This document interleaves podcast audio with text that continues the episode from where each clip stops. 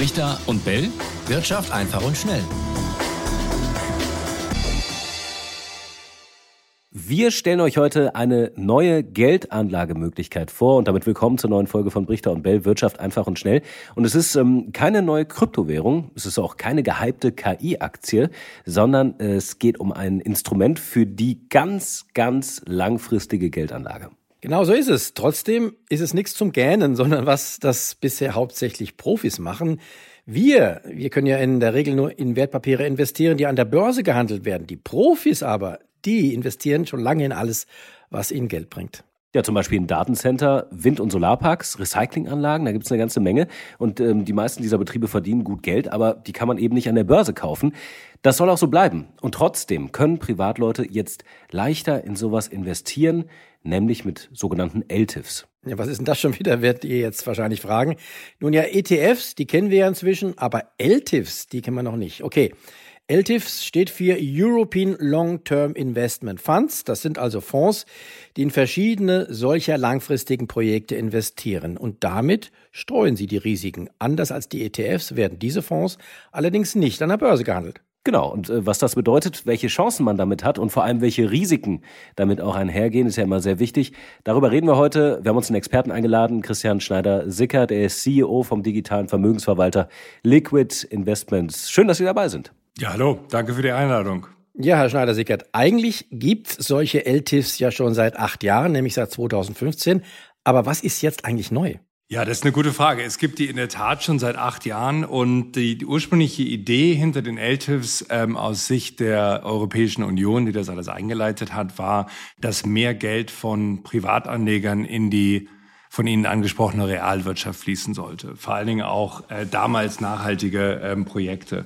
Und ähm, das war von der Konzeption her auch, glaube ich, alles ganz gut gedacht, hat sich aber jetzt über die letzten, Gott sind schon acht Jahre, ähm, als nicht ganz so erfolgreich ähm, erwiesen, wie die EU vielleicht gehofft hatte. Und es sind zwar in den letzten Jahren rund 80 LTIFs aufgelegt worden, die haben aber in Summe nur ein Volumen von ungefähr drei Milliarden Euro, was ja im europäischen Kontext wirklich nicht viel ist, ähm, von Anlegern zusammengetrieben. Ja, aber irgendwas ist doch jetzt neu. Es soll, glaube ich, jetzt einfacher sein, auch für kleinere Geldbeutel in solche LTIFs zu investieren. Ganz genau. Es gibt jetzt ganz frisch, ab äh, 10. Januar ist das, ähm, ist das alles live, wobei ähm, noch nicht alles äh, so in trockenen Tüchern ist, oder kommen wir vielleicht noch äh, zu. Aber es gibt eine Reihe von Änderungen, die ähm, wahrscheinlich hier relevantesten sind erstmal, dass ähm, die Anlagen, in die investiert werden darf mit diesen LTIFs, deutlich breiter definiert sind als ähm, in der ursprünglichen Version. Wir reden jetzt inzwischen vom LTIF 2.0.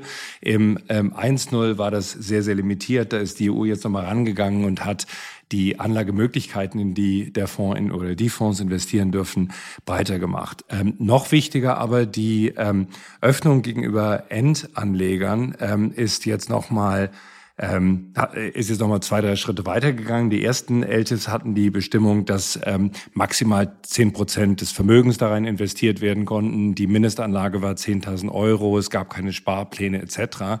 Das ist jetzt alles ähm, verschwunden.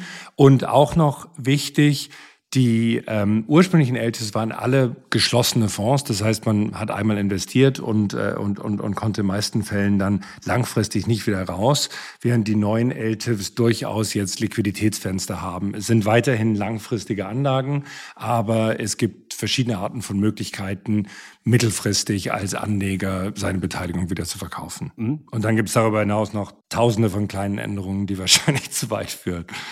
Also fangen wir mal mit dem an, was Sie gerade genannt haben. Ähm, das sind ja wichtige Punkte. Es ist quasi benutzerfreundlicher beziehungsweise äh, für den Massenmarkt tauglicher geworden, mhm. Ähm, um das mal so ein bisschen runterzubrechen.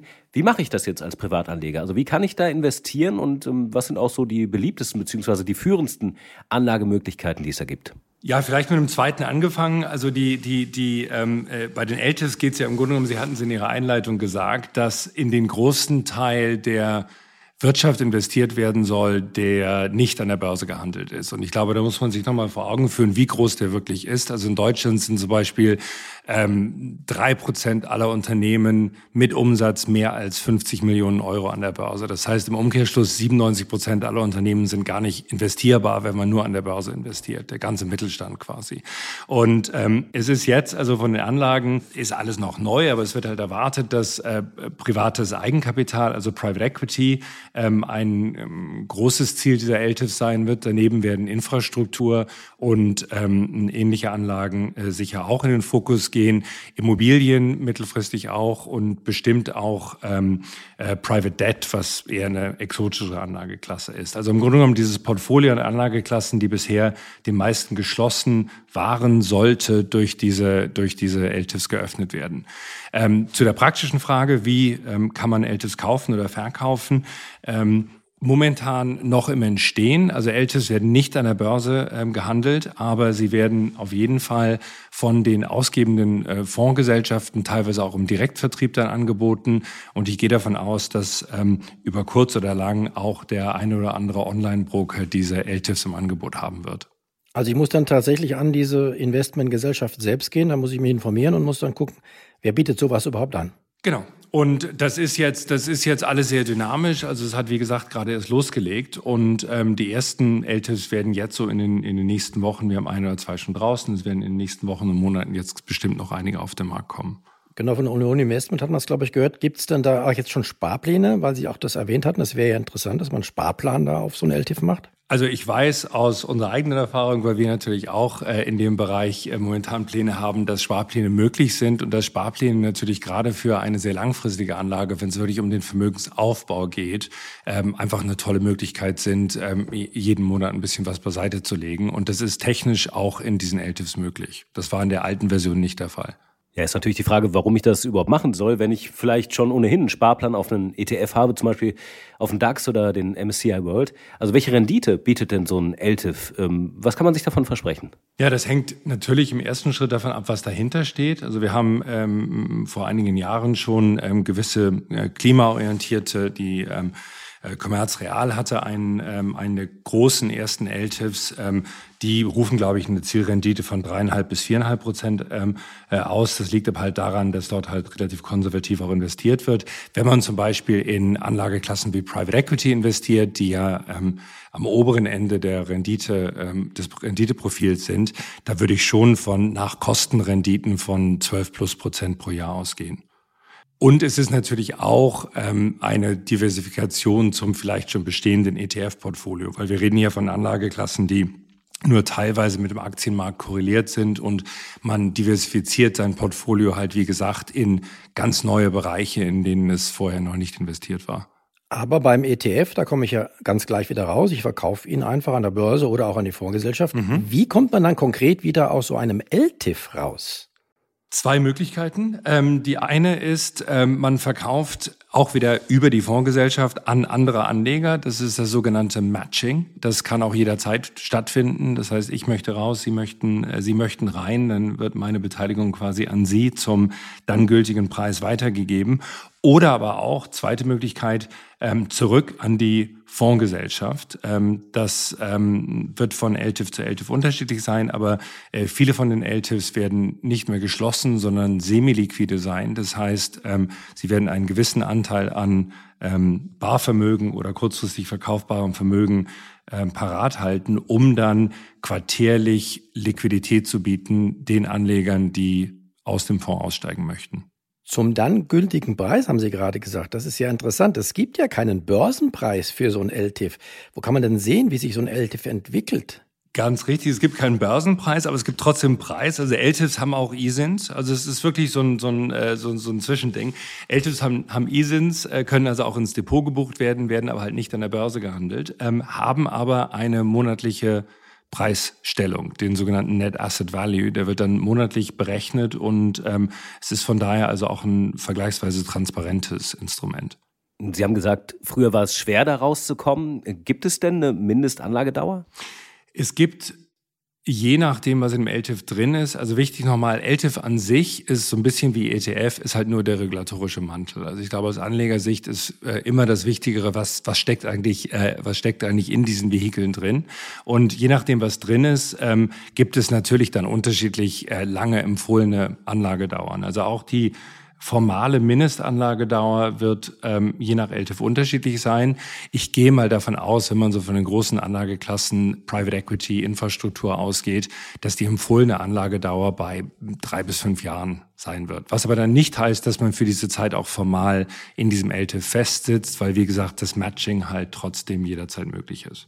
Interessant ist ja auch, in was so ein LTIF investiert. Wo erfahre ich das, dann, damit ich weiß, mhm. in welchem Projekte jetzt mein Geld liegt. Und äh, während meiner Anlagedauer kann der LTIF entscheiden, nur ich äh, investiere jetzt das Ganze woanders. Äh, muss ich davon erfahren oder wie ist das genau geplant? Ja, das ist ein ganz wichtiger Punkt. Geht auch so ein bisschen zu, zu dem, was ich gerade gesagt habe. Ganz wichtig, ähm, auf die Anlagerichtlinien oder auch auf die Strategie des LTIFs zu schauen. Weil was letztendlich die Rendite oder den Erfolg treibt, ist natürlich in was ähm, das Vehikel investiert. Und ähm, jeder LTIF hat, ein, ähm, hat eine Anlage, hat eine Anlagestrategie, die auch äh, hoffentlich sehr transparent ähm, erklärt ist. Und das sollte man als Anleger auf jeden Fall ganz klar verstehen. Die wird dann auch entsprechende Grenzen ähm, setzen, was möglich ist, was nicht möglich ist. Und ich denke, bei den seriösen Anbietern sollte man äh, schon auf den ersten Blick ein relativ klares Bild bekommen, in was investiert wird. Das heißt also von den Anlagerichtlinien kann dann natürlich auch nicht mehr abgewichen werden. Wie ist das mit dem Gewinn, den ich dann ja hoffentlich erziele? Ähm, wie und wann muss ich den versteuern? ja, wird Sie jetzt nicht überraschen, man muss sie, man muss sie versteuern. Äh, und äh, es ist, äh, es ist sehr, sehr ähnlich dem Aktienfonds. Das heißt, Sie werden dort also auch die, die 25 Prozent Abgeltungssteuer haben. Sie werden auch die inzwischen ja sehr beliebte Vorabpauschale haben, die jedem Anleger eine Freude ist. Aber es ist im Grunde genommen ähm, identisch mit einem ganz normalen ETF oder Aktienfonds. Sind denn auch die Risiken identisch oder gibt es zusätzliche Risiken, die da drohen?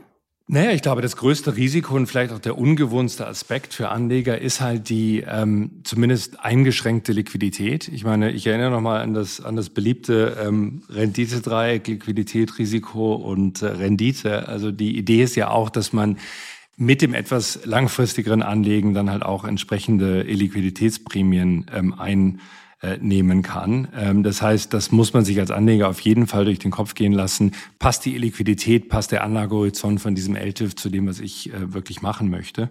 Ähm, und darüber hinaus sind die Risiken dann getrieben durch das, in, in was der LTIF investiert. Also ich glaube, man sollte dort, ähm, ein Windpark hat ein anderes Risikoprofil als ähm, äh, vielleicht ein Mittelstandsunternehmen.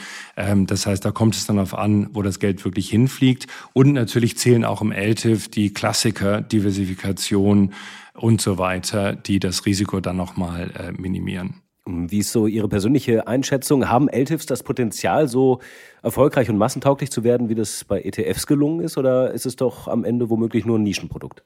Na, ich hoffe es, weil ähm, aus, aus unserer Sicht ähm, ist momentan ein wirklicher ähm, Blindspot oder in gewisser Weise ist es momentan ein Jammer, dass ein Großteil der Anlageklassen, in die wirklich große Vermögen, Family Offices, Stiftungen etc. Ähm, investieren, halt aktuell den meisten Privatanlegern de facto geschlossen ist. Und da geht es halt vor allen Dingen um Private Equity, Venture Capital und so weiter und so fort. Und ähm, ich würde halt schon hoffen, dass ähm, der LTIF ein Weg sein wird, genau diese Anlagen, genau diese Anlageklassen, die eigentlich in jedes wirklich gut diversifizierte Portfolio gehören, endlich einem breiteren Kreis zu öffnen. Ich glaube, das wird nicht so äh, von einem Tag auf den anderen das Niveau von ETFs erreichen, aber es ist zumindest, ähm, erscheint es mir als ein Schritt in die richtige Richtung, um auch in gewisser Weise ähm, die ja, das Spielfeld ein bisschen zu ebnen zwischen den wirklich großen Vermögen und ähm, der, dem, dem normalen Anleger, was ja bisher wirklich sehr uneben und sehr ungleich ist. Super, vielen Dank, Herr Schneider-Sicker. Das war also ein erster Einblick für uns in eine nicht mehr ganz so neue Geldanlage, die aber doch für viele von uns sicherlich neu ist und äh, aber auch möglicherweise eine interessante Alternative zu den ETFs bieten wird in Zukunft. Schönen Dank, Herr Schneider-Sickert, dass Sie für uns Zeit heute hatten. Vielen Dank. Ja, danke auch von meiner Seite. Ich fand es auch sehr spannend und ähm, ja, mal schauen. Vielleicht werfen das Thema ja nochmal hoch innerhalb der nächsten äh, Monate. Vielleicht gibt es ja auch noch ein paar Rückfragen von euch. Eine Frage haben wir noch ähm, zum Thema von letzter Woche, die kam von Nikolas. Er hat nämlich gefragt, ähm, warum hat Montenegro eigentlich äh, den Euro eingeführt, ähm, obwohl sie gar kein Mitglied in der Europäischen Union sind? Wir hatten ja darüber geredet, 25 Jahre Währungsunion. Raimund, wie kann man das einordnen? Ja, das ist eine recht gute Frage. Es ist auch wirklich ein echt kurioser Sonderfall. Montenegro ist nämlich weder EU noch Euro-Mitglied und das kam jetzt so noch, als es den jugoslawischen Dinar gab, der laufend abwertete damals, suchten die Montegriner nach was etwas stabilerem als Währung. Und deshalb verwendeten sie in den 90er Jahren immer wieder die D-Mark im eigenen Land, ohne dass damals schon eine offizielle Währungsunion mit Deutschland gegeben hätte. Gab es auch nicht. Als dann der Euro kam, da wechselt man einfach auf ihn, weil die D-Mark gab es ja dann nicht mehr. Und, das muss man sagen, die EZB, die hat es damals einfach geduldet. Sie hat dem nicht widersprochen. Inzwischen gibt es zwar Bedenken dagegen, auch bei der EZB, aber hier gilt äh, aus meiner Sicht halt eine Art Gewohnheitsrecht. Es läuft halt schon seit Beginn an so. Und spannend wird's dann, sofern es offizielle EU-Beitrittsverhandlungen geben sollte mit Montenegro. Denn dann gibt's ja ein festgelegtes Prozedere. Danach ein Land muss zuerst Mitglied der EU werden und danach auch Mitglied der Währungsunion. Und eine Bedingung, das ist jetzt ganz interessant, ist dann die Landeswährung, die muss eine gewisse Zeit lang fest an den Eurokurs gekoppelt sein. Allerdings, Montenegro hat gar keine eigene Währung. Man ist ja gleich vom Dinar auf den Euro übergegangen und den Dinar ist abgeschafft worden. Damit wird also in diesem Fall dann vollkommen Neuland betreten, wenn es soweit sein wird. Aber ich denke mal, irgendwann wird eine Lösung gefunden, zumal es ja auch jetzt schon ganz gut klappt mit dem Euro in Montenegro. Und irgendwann wird dann Montenegro sicherlich das einzige EU-Land sein, das den Euro schon hatte, bevor es überhaupt in die EU und in die Währungsunion kam. Ja, ich würde sagen, das riecht definitiv nach einer eigenen Folge. Wenn ihr auch Fragen habt, Anregungen, vielleicht haben wir irgendwas vergessen, schreibt uns gerne, so wie Nikolas das gemacht hat, Brichter und Bell at ntv.de. Wir freuen uns immer über Zuschriften und ähm, dann hören wir uns nächste Woche wieder. Bis dann. So ist es. Ciao, ciao. Brichter und Bell. Wirtschaft einfach und schnell.